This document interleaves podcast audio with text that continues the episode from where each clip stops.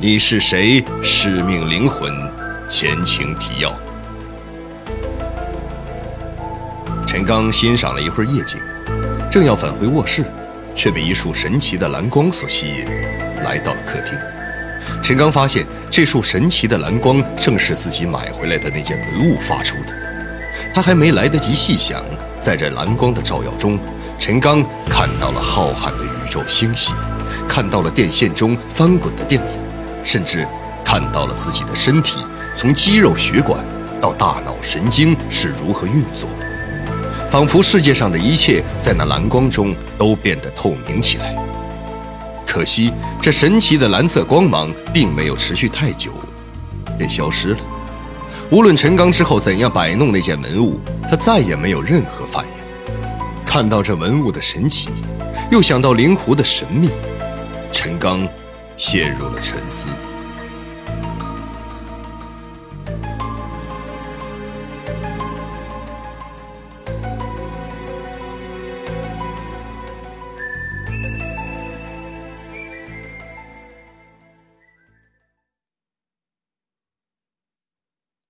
第一章八，藏友聚会。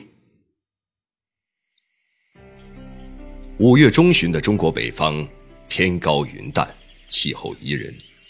街道两旁的树木经过了一冬的集运，吐出了嫩绿的枝叶，煞是养眼。冯芬的母亲已经出院了，由于老人身体还有些虚弱，冯芬就陪着母亲一起住。不过，他还是与陈刚每天通过电话联系，有时冯芬也会在陈刚这儿住一晚。这天中午，陈刚突然接到了收藏好友王金的电话，老王告诉他，自己在旧物市场买了一个很好看的石头，问他有没有兴趣过来看一看。陈刚放下电话，就驾车驶向了王金的家。王金所收藏的物件大多很有历史渊源，由于他本身作为历史老师的原因，很多喜好收藏的朋友经常在他家聚会，都会向王金请教自己收藏的古董的历史背景，或请他给做一个价值的鉴定。他对此也乐此不疲。老王也是省收藏协会的副会长，在东北地区算是比较有影响的大腕儿。大家淘到什么稀奇古怪的玩意儿，就会拿给老王看。一般来说，他都会说出点门道。他最经典的战绩是用一幅清朝二流画家的仕女图换了一个日本德川幕府时期的花瓶。据说那个花瓶是最能够代表日本那个时期的文化的。有人出价超过一百万美金要买老王的那个花瓶，他都没有出手。陈刚在去王金家的路上，就想借着这个与朋友聚会的机会，问一问他已经到手的物件是用来做什么的，是哪个年代的，有什么文化背景。王金有五十一二岁的年纪，看上去很书卷气，为人处事很是和气，办事也很有信用，所以每隔一段时间，朋友们就来老王家里聚一聚。陈刚在这里结交了很多新朋友，张斌大夫就是在这里认识的。到了王金家落座以后，陈刚看到王金正在和一个人下棋，这个人他没有见过，二人正杀得热火朝天，陈刚也站在旁边观战。等二人结束后，老王给陈刚介绍了这个朋友，这人很健谈。是一位教授地理的蒋姓老师。三人说了一会儿闲话之后，陈刚就把话题转到了老王淘到的东西上。哼，王老师啊，又买到了什么宝贝啊？拿出来，让我们欣赏欣赏吧。陈刚说：“哎，说起来呀，也不是什么好东西，就是啊，看这个东西有点特别，所以就买了。”王金一边说着，一边站起来，朝着半镶嵌在墙壁里的壁橱走去。“哎，你最近淘到什么宝贝没有啊？”王金手里拿着一个红布包，坐回到沙发上，看着陈刚问道。陈刚本想将自己买进文物的事情说给他听，正要开口，却见到王金将手中的红布包打开，露出了里面的东西。陈刚看到那个物件的时候，惊诧的说不出话来。拿在王金手上的是一块石头，形状大小和自己入手的那件文物底座上的圆形玉石简直一模一样，只是没有底座而已。陈刚本来想问王金，这个石头是否也有一个底座，可还是忍住了。这时，王金也看到了陈刚直勾勾的眼神，忙把石头递给了陈刚。他接过来，仔细在手中端详。这石头要比他在地摊上看到的那石头轻了许多。当然，王金的这块石头没有底座，石头的颜色是带青色，也不像自己收藏那块的乳白色。眼前这块石头，表面有一些淡黄色的细线，也有一些大小不等的黄色斑点。石头的表面也比较光滑，看来是经过人工打磨过的。陈刚一边观察手上拿着的石头，心里一边想：难道这个石头没有底座吗？还是底座遗失了？想到这儿，便对王金说：“呃，王老师，你说这块石头有什么特殊意义吗？”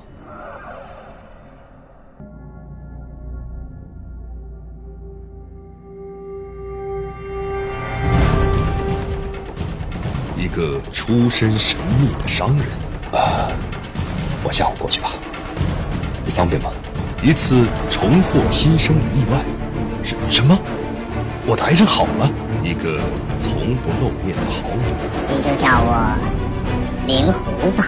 一场惊天动地的阴谋，所有的一切一定都与那个人有关。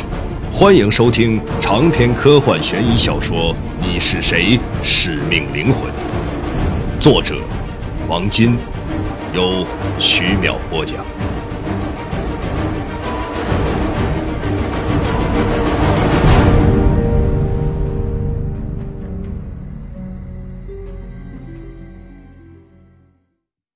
哈哈，实际上啊，没有什么特殊意义，这只是一块很普通的石头，只不过表面有一些好看的花纹和斑点而已呀。我不这么看，在二人旁边坐了很久、一言不发的蒋老师接过了二人的话头。实际上，我们眼前这块石头也许有着不同寻常的意义。我说的意思是，当初拥有这块石头的那个人，只是我们并不了解他的来历而已。蒋老师话说到这儿，看了看二人。王金肯定的点了点头，示意他继续讲下去。蒋老师伸手从陈刚手中拿过那块石头。我说：“这个石头可能有些特殊的意义。”说完，抬头看了陈刚和王金一眼，继续说：“在四大文明古国中，也许还有其他的文明古国，只是我们不知道而已。”在开创农业文明之前啊，都是游牧迁徙部落，所以气候和地理对于那时候的人来说，就有着特别的意义。人们那时候通过对天象的观察，推测气候和天气的变化，才会保证游牧转为农耕后的部落有更好的收获。正是基于这样的目的，才产生了人类最早文明的观天师。正是这些人发现了有趣的天象知识。对于生活在远古时期的人们呢，有两件事情是最为重要的。一件事情就是通过观察天象运转的规律来制定农耕历法。另一件重要的事情就是……说到这儿，蒋老师特意将话头停了下来，开始卖关子了。他的眼睛。看着陈刚和王金，行了，老蒋，你就别卖关子了。另一件重要的事儿，不就是占卜吗？你快点接着说吧。啊，王金笑着将老蒋的谜底说了出来。嘿，占卜的活儿基本上由部落中的女性承担，因为远古时期的女人呐，有着超强的第六感。即使人类社会进化到现在，女性在直觉上的判断也远比男性准确和强烈。同时啊，女人由于在长期的采摘过程中积累了大量草药方面的知识，也同时担当着医生的角色。嗯，你是说女人最早掌握了天文和医药学知识？陈刚插话道。显然，他对蒋老师的话题感兴趣了。嘿嘿，是的，那时候的人们既要对付周围给部落造成危害的野兽，又要提防恶劣的天气变化给部落造成的灭顶之灾。当然，后者的危害比前者要严重得多。所以啊，对气候的预测就靠观察日月星辰的变化来推测。女巫。站在一个土堆成的台子上面，看天象的变化，决定部落向什么方向迁移。土台的四周摆放一些有着花纹和斑点儿，代表着天上太阳、月亮和星星图案的石头。古时候的占卜师啊，认为人类可以从日月星辰的变化中找到事情发生的先兆。如果我猜的不错的话，这块石头。就是远古时期占卜师用来占卜的法器，上面应该会有代表太阳和月亮的标记。蒋老师说话的时候，眼睛一直盯着陈刚和王金，并没有看正拿在手中的那块石头。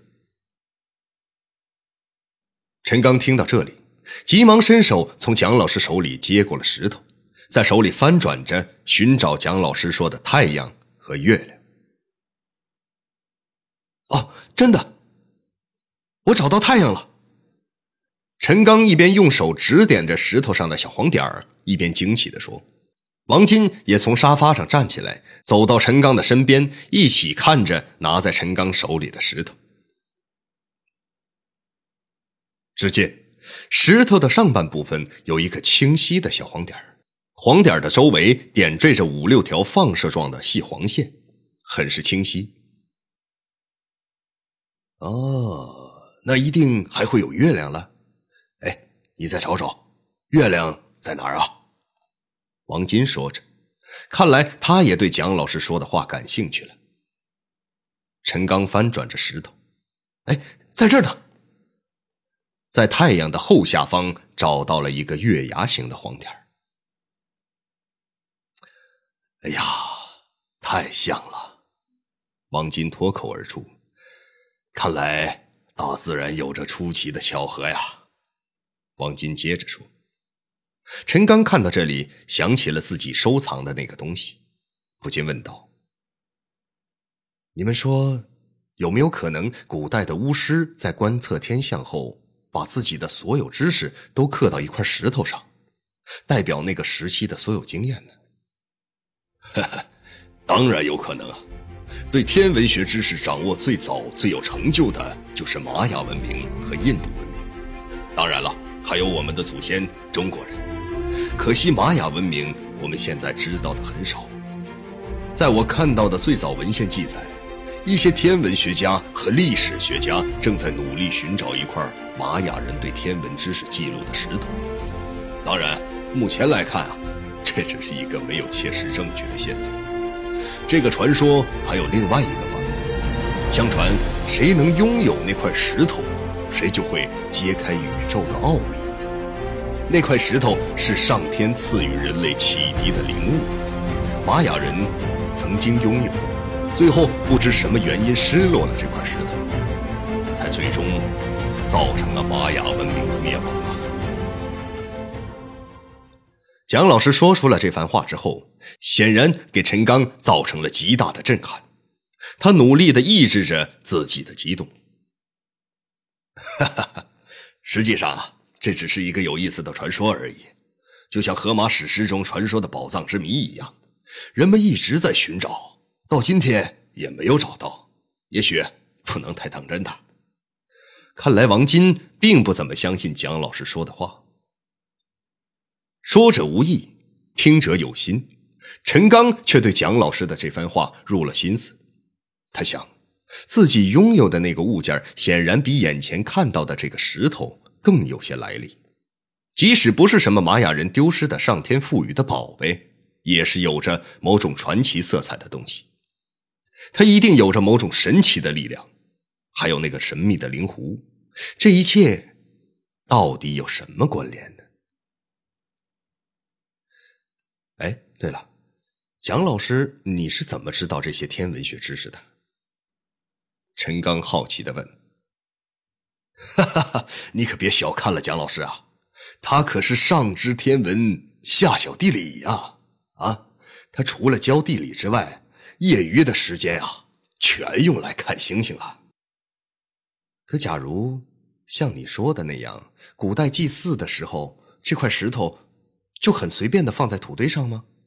难道不应该给这种法器配上一个基座吗？陈刚听完蒋老师的分析，特意引出了自己关心的问题，问向蒋老师。被陈刚这突如其来的问题一问，蒋老师还真的有些回答不上来。他示意陈刚将石头递给自己。蒋老师接过递过来的石头，上下左右的查看了一番之后，说道：“呃，对于这样一件重要的物件啊，本应该会有一个底座的。一方面啊，整体上看着更完美；另一方面，祭天的时候也会显得庄重。不过，从这个球体的球面观察，并没有被硬物磨损的痕迹。我推测呀，球体的底座。”应该是木质的，可能时代久远丢失了，或者已经腐烂掉了。哟，看来啊，我是淘到宝贝了啊！借你吉言呐，老蒋，有时间还得让这蒋大学问多给我们讲讲关于天上的事情啊！啊！王金一边笑着，一边走上前，拍了拍蒋老师的肩膀。